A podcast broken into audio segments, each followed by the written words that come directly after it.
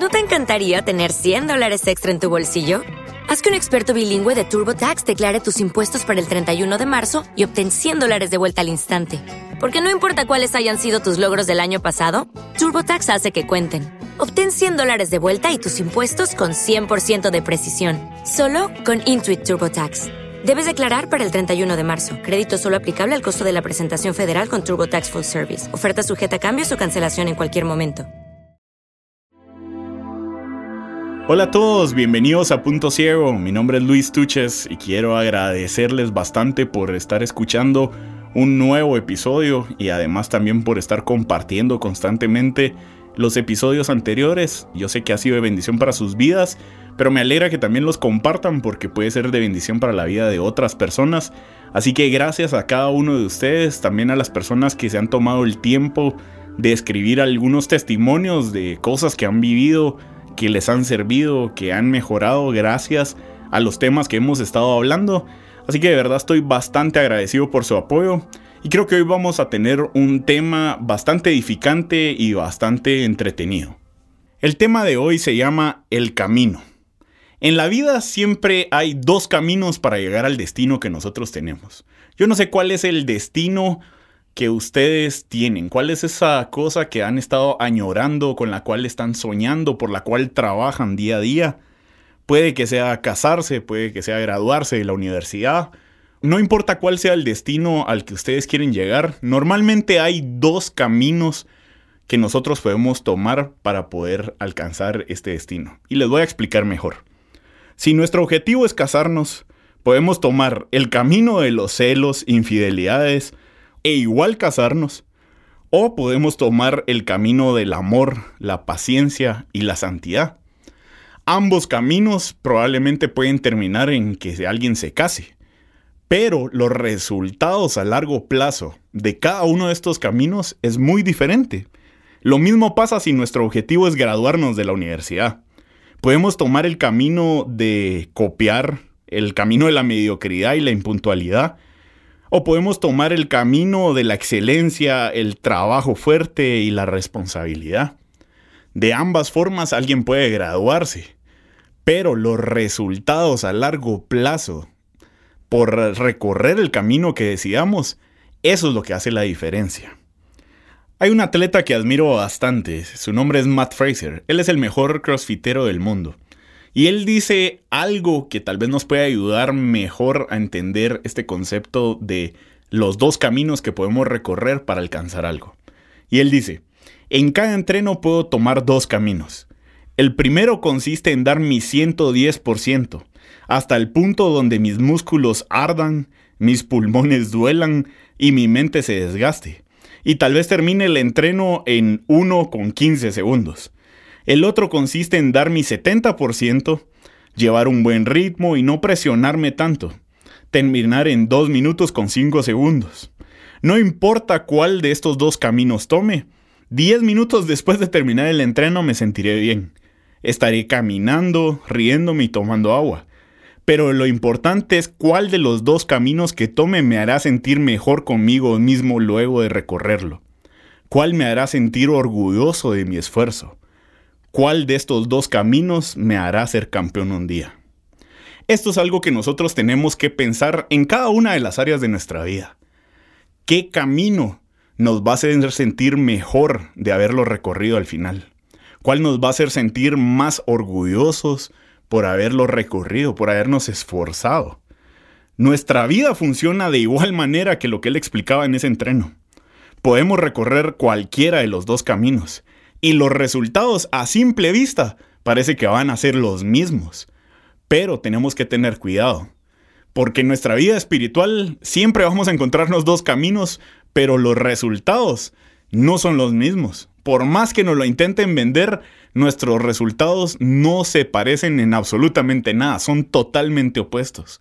Y el enemigo muchas veces trata de engañarnos, de seducirnos y decirnos, mira, toma este camino, recórrelo. Este es más fácil, este no requiere tanto sacrificio, este no, no necesita de que te cuides tanto delante de Dios.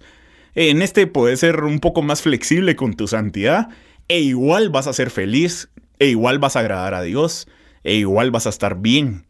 Pero eso es un engaño, porque en nuestra vida espiritual, el camino angosto y el camino ancho nos llevan a destinos muy distintos. Y Mateo 7, 13 al 14 nos dice esto. Dice, entrad por la puerta estrecha, porque ancha es la puerta y espacioso el camino que lleva a la perdición. Y muchos son los que entran por ella, porque estrecha es la puerta y angosto el camino que lleva a la vida, y pocos son las que la hallan. Todos queremos, creo, llegar a ese camino que nos lleva a la vida que Dios tiene para nuestra vida. Esa vida llena de bendiciones, de un propósito claro, llena de amor, de prosperidad, de realización. Todos queremos alcanzar eso. Pero aquí nos da un tip que puede ser un poco incómodo para nosotros y es cuando veamos los dos caminos, la única forma de llegar a lo que Dios tiene para nosotros es tomando el camino estrecho, el camino que va a ser más incómodo de transitar, el camino que nos va a costar, donde van a haber más problemas, donde no vamos a estar tan cómodos, pero ese es el camino, dice aquí, que nos lleva a la vida que Dios tiene para nosotros. Y la Biblia está llena de bastantes ejemplos sobre esto. Podemos encontrar en el segundo libro de Samuel 24-24 la historia en la cual David andaba buscando un lugar para poder ofrecerle sacrificios a Dios. Y de repente llega a un lugar que le gusta, va con la persona que es la dueña del lugar y le pide que le dé un precio por ese terreno. El dueño del terreno se siente bastante halagado de que el rey quiera ofrecerle sacrificio a Dios en su terreno y viene y lo primero que hace, como lo haríamos muchos creo, si viniera el rey o el presidente de nuestro país a pedirnos algo que fuera de mucha honra, él viene y le dice, mira, yo te lo regalo, yo te lo doy. Si para ofrendárselo a Dios o para honrar a Dios lo querés, yo estoy dispuesto a darte este terreno gratis. Y David viene y le dice algo súper especial. Y él le dice, no, porque yo no le voy a dar a Dios nada que no me haya costado antes. Así que dame un precio por esto. Y a mí me encanta esta historia porque demuestra el valor que David veía en recorrer los caminos más complicados. Fácil, él pudo haber dicho, ok, si me están ofreciendo algo gratis, lo tomo. Pero él entendía que mientras más le costara algo, más honra le daba a Dios y más cosas gloriosas él podía provocar. Y este es un concepto que muchos de nosotros pasamos por alto. Y lo pasamos por alto porque normalmente cuando llegan bendiciones grandes a nuestra vida o aparecen caminos que parecen más fáciles para alcanzar algo, normalmente lo primero que nosotros decimos es, Dios, gracias porque fijo esto viene de parte tuya. Pero muchas veces los caminos fáciles no están viniendo de parte de Dios. Normalmente Dios prefiere que nosotros recorramos los caminos complicados porque Él sabe de que las victorias, las bendiciones, todo lo que nosotros podemos provocar al recorrer ese camino son más grandes que si solo recorriéramos el camino fácil debemos de aprender a apreciar este tipo de caminos. En Isaías 53, 5 encontramos algo súper especial y se los voy a leer. Mas el herido fue por nuestras rebeliones, molido por nuestros pecados. El castigo de nuestra paz fue sobre él, y por su llaga fuimos nosotros curados. Yo creo que todos sabemos de quién está hablando Isaías acá, y es sobre Jesús. Y Jesús él tomó el camino más difícil, que fue el de venir, entregarse y morir por amor a nosotros. No porque él dijera, ah, hoy quiero sufrir, hoy quiero morir de la peor forma. No, él decidió tomar este camino porque él entendía que al recorrer el camino difícil, el destino que iba a encontrar era un destino glorioso. Y ese destino glorioso que él encontró fue el poder darnos salvación a cada uno de nosotros. Siempre hay algo especial en recorrer esos caminos difíciles.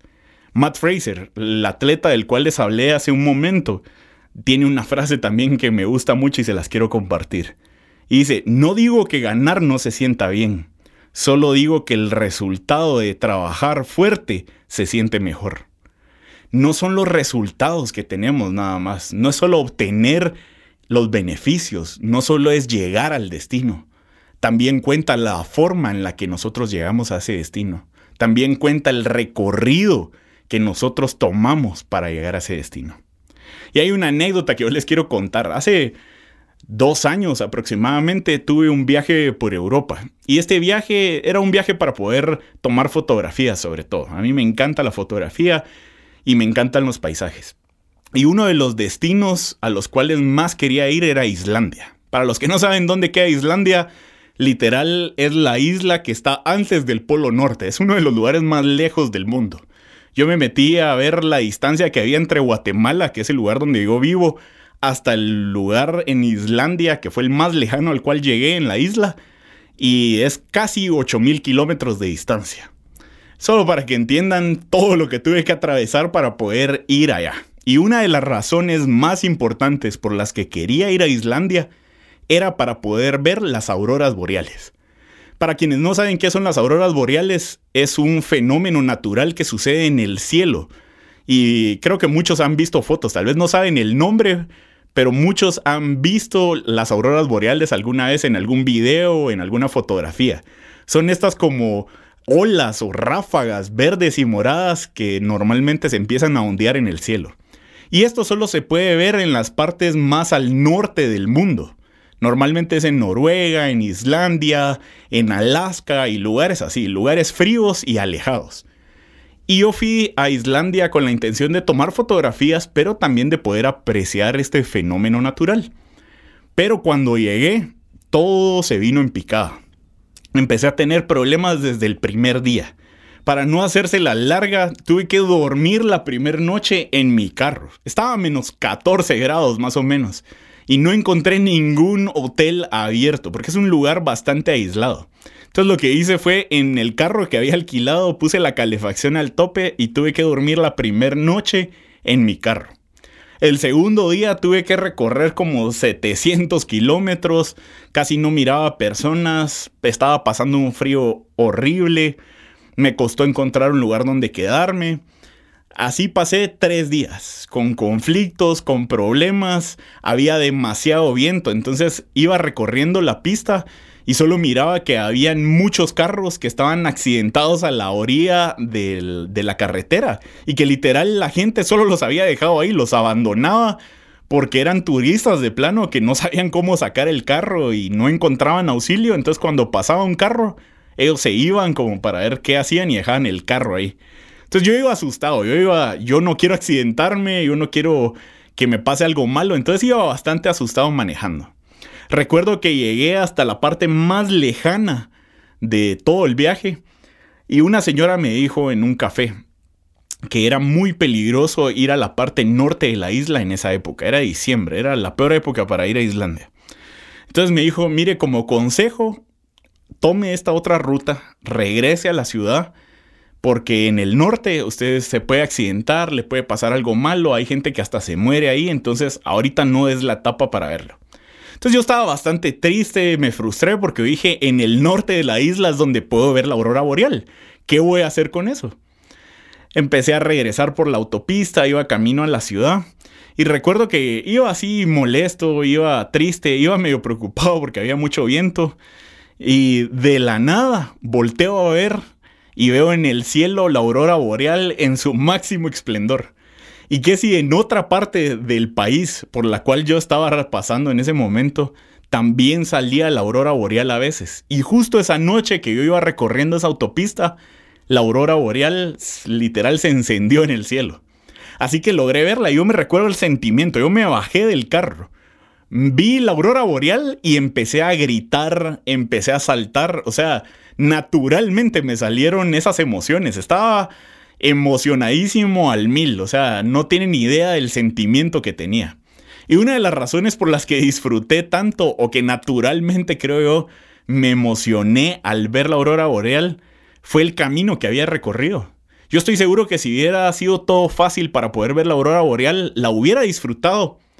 Hubiera sido mágico, hubiera sido un momento especial, pero no me lo hubiera disfrutado como en ese momento donde la vi luego de días complicados, luego de haber dormido en mi carro con ese frío, luego de haber tenido que gastar bastante dinero para llegar ahí, luego de tener que sufrir ciertas complicaciones en, el, en la autopista.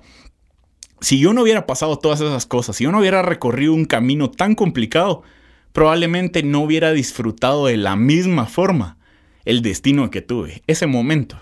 Y eso es lo que pasa muchas veces en nuestra vida. Si nosotros decidimos tomar los caminos fáciles, tal vez vamos a llegar a algunas cosas que queremos, tal vez vamos a alcanzar esos destinos, pero no los vamos a disfrutar de la misma forma. Y en nuestra vida espiritual es peor. Si tomamos el camino fácil, no vas a alcanzar nunca ese destino. Porque ahí dice claramente, el camino ancho, el que es fácil, el que todo mundo recorre, conduce a la muerte. Y es muerte espiritual. Pero el camino que conduce a la vida es el complicado. Y eso es lo que tú tienes que entender hoy. Dios anhela que tú salgas de tu comodidad en tu vida espiritual y tomes el camino difícil. Y ese camino difícil del cual te estoy hablando es el que probablemente va a demandar de ti que le digas no a muchas cosas que te encantaría decirle que sí. Tal vez es decirle no a ciertas tentaciones sexuales en las cuales tú quisieras caer, en las cuales quisieras participar, pero que le decís no, ¿por qué? Porque escogiste recorrer el camino difícil que lleva a la vida y a la vida eterna. Tal vez son ciertas amistades a las que les tenés que decir que no, porque ellos te están conduciendo en un camino que solo te va a llevar a tu muerte espiritual. Pero tú decidís decirle que no, ¿por qué? Porque decidís recorrer ese camino angosto que lleva las bendiciones que Dios quiere darte. Y hay un gran ejemplo sobre recorrer caminos en la Biblia, y es el pueblo de Israel cuando salió de Egipto. Tal vez algunos de ustedes me digan, no, hombre, pero este es un mal ejemplo porque sí recorrieron un camino, pero fue un camino de 40 años. Pero hoy quiero que entiendan algo, y es de que ellos recorrieron este camino durante 40 años, no porque fuera un mal camino, no porque fuera el camino equivocado, sino por la falta de compromiso que ellos tuvieron hacia el destino que Dios les había prometido. Dios ya les había dado a cada uno de ellos una dirección para poder llegar al destino que les había prometido. Pero si ustedes leen esta historia, se van a dar cuenta que muchas veces ellos cambiaron el rumbo. Llegaron al punto donde a pesar de que vieron el poder de Dios en su máximo esplendor, a pesar de eso, decidieron adorar a otros dioses, a pesar de eso, quisieron hasta regresar de nuevo a ser esclavos en Egipto. Y toda esa falta de compromiso con el camino que Dios les dio fue lo que hizo que ellos se retrasaran tanto para llegar al destino que Él les había prometido. Mi pastor Juan Diego tiene una frase que me gusta mucho y quiero compartírselas.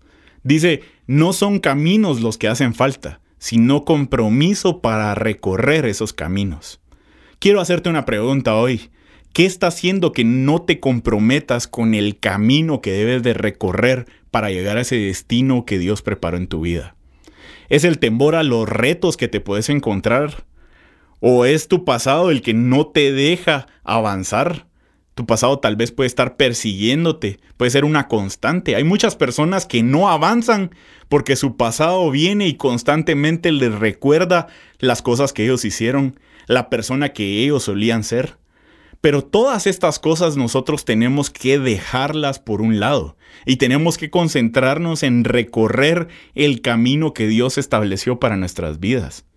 Pero tengamos presente algo, que si nosotros vamos a recorrer el camino que Dios preparó para nuestras vidas, Obviamente va a ser un camino complicado, obviamente va a ser un camino incómodo, porque la Biblia nos habla que el camino angosto es un camino que pocos recorren, y si lo recorren pocos es por la dificultad que muchas veces podemos encontrar al recorrer este camino. Pero la Biblia nos da bastantes ejemplos de qué es lo que debemos de hacer en el momento donde encontremos situaciones difíciles, donde encontremos esos obstáculos en el camino. Y en varios de estos ejemplos que uno puede encontrar en la Biblia, encuentro que la mayoría de personas que salieron de sus dificultades o superaron sus problemas hicieron dos cosas. La primera fue, usaron lo que tenían en las manos. Y la segunda, obedecieron las instrucciones. Déjenme explicarles mejor con este ejemplo. Lo encontramos en Éxodo 14, 15 al 16. Entonces Jehová dijo a Moisés, ¿por qué clamas a mí? di a los hijos de Israel que marchen, y tú alza tu vara y extiende tu mano sobre el mar, divídelo, y entren los hijos de Israel por en medio del mar, en seco. Ahora yo quiero que se pongan en los zapatos de Moisés. Moisés está dirigiendo a más de un millón de personas que acaban de salir de la esclavitud por el desierto. Y vienen y se topan con un mar enfrente de ellos. Esa es una gran dificultad. Y muchas veces nos sucede a nosotros de la misma forma. Venimos, estamos recorriendo el camino que Dios nos dijo que recorriéramos. Ese camino difícil que muchas veces es similar al de la historia, parece un desierto. Y cuando ya sentimos que vamos a llegar al destino, lo que venimos a toparnos enfrente es un mar. Muchas dificultades. Y venimos y así como Moisés también recurrió a Dios, nosotros venimos y oramos y le decimos, Dios, por favor, ayúdanos, sacanos de este problema. Y vean la respuesta que le dice Dios. Le dice, alza tu vara. Y quiero que le pongan atención porque yo les dije, lo primero que la gente que salió de sus dificultades en la Biblia hizo es usar lo que tenía en las manos. Y viene Dios y lo que le dice es, ¿qué es lo que tenés en las manos? No me preguntes qué yo puedo hacer por vos, solo decime qué tenés en las manos. Tengo una vara. Ah, ok. Algo tan sencillo como una vara yo lo puedo usar para hacer cosas sobrenaturales, para hacer cosas especiales en tu vida. Levanta esa vara. Y después viene y le da instrucciones. Le dice, extiende tu mano sobre el mar y divídelo. Por eso vemos la importancia de obedecer las instrucciones que Dios muchas veces nos da. Porque Moisés logró abrir el mar gracias a que siguió las instrucciones que Dios le dio. Muchas veces nosotros, bueno, ya entendimos el punto de usar lo que tenemos en manos, pero no queremos obedecer las instrucciones que Dios nos da. Entonces, como no obedecemos sus instrucciones, es muy difícil que nosotros lleguemos hacia ese destino. Es muy difícil que nosotros superemos los obstáculos. Esto funciona como Waze. Cuando nosotros decidimos usar Waze, queremos llegar a un lugar. Y Waze se va a encargar de darnos la mejor ruta, el mejor camino. Pero muchas veces ese camino se va a topar con dificultades, tal vez porque va a haber algún accidente en el camino, porque va a haber demasiado tráfico y nos va a tirar otra opción. ¿Qué pasa si nosotros no seguimos las instrucciones que Waze nos está diciendo y decimos, no hombre, pero yo ya conozco aquí y voy a seguir de largo aunque Waze me esté tirando por otro camino? Lo que va a pasar es que nos vamos a ir al tráfico que está provocando ese accidente. Pero si nosotros sabemos seguir las instrucciones que Waze nos da, lo más probable es que vamos a llegar más rápido al destino al cual queremos llegar. Lo mismo sucede con Dios. Si nosotros utilizamos lo que tenemos en nuestras manos y somos obedientes a lo que Él nos quiere decir o a las instrucciones que Él nos está diciendo, es muy probable que nosotros vamos a llegar con éxito a ese destino que tanto hemos añorado. Por eso debemos de tener bastante presente estas dos cosas. Es algo que debemos de recordarnos constantemente cuando recorramos este camino. Porque como les decía, si recorremos el camino que Dios tiene para nuestra vida, va a ser complicado. Pero por eso es tan necesario que nosotros estemos comprometidos con este camino. Porque si no estamos comprometidos con el camino, cualquier cosa nos va a detener. Cualquier cosa va a hacer de que mejor tomemos un atajo. Pero apreciemos la dificultad de los caminos porque los caminos más difíciles son los que conducen a los finales más gloriosos. Tal vez tú te preguntas hoy, a pesar de que hemos estado hablando constantemente del camino que hay que recorrer, ¿cuál es el camino que debo tomar en mi vida? ¿Cuál es este camino del cual Él está hablando? Este camino que tal vez es complicado, pero que me va a llevar algo tan glorioso en mi vida. Y Juan 14:6 nos habla sobre este camino y quiero leértelo hoy y quiero que le pongas bastante atención. Jesús le dijo, Yo soy el camino, la verdad y la vida. Nadie viene al Padre si no es por mí. Si te preguntabas cuál es el camino que tú debes de recorrer para llegar a ese destino glorioso que Dios preparó para ti, ese camino se llama Jesús. Él dice, yo soy el camino, nadie llega al Padre si no es por mí. Nadie llega a las bendiciones, a esa vida plena que el Padre tiene para ustedes si no es por mí. El camino que tú debes de recorrer es Jesús, es una vida junto a Jesús. Es una vida donde tal vez va a ser complicado porque quienes ya llevan bastante recorriendo este camino de seguir a Jesús lo saben. No es un camino fácil. Es un camino con muchos obstáculos. Es un camino donde hay muchos retos, donde nuestra fe constantemente se pone a prueba, donde hay bastantes dificultades, pero es un camino que constantemente se avanza porque Jesús nos acompaña en este camino. Eso es algo súper especial que tenemos que tener bien presente. Toma el camino difícil, pero Jesús va a estar contigo, porque lo vas a estar recorriendo junto a Él. Ese es el camino que nosotros debemos de tomar, una vida junto a Jesús. Yo no sé qué camino has estado recorriendo últimamente. No sé cuál es ese destino por el cual has estado trabajando, con el cual has estado soñando.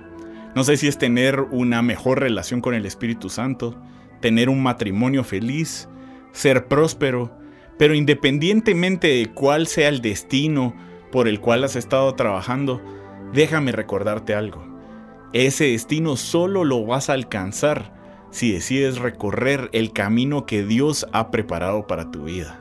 Un camino que tal vez va a parecer difícil, tal vez va a parecer angosto, pero es un camino que va acompañado de Jesús. Un camino que nos lleva a una vida eterna. Ese es el camino correcto que nosotros debemos de recorrer para llegar a nuestro destino, sea cual sea. Gracias por haber escuchado este episodio de Punto Ciego. Recuerden que todos los lunes podrán encontrar un nuevo tema que será de bendición para sus vidas. Que Dios los bendiga y los acompañe en todo lo que hagan. Hasta luego.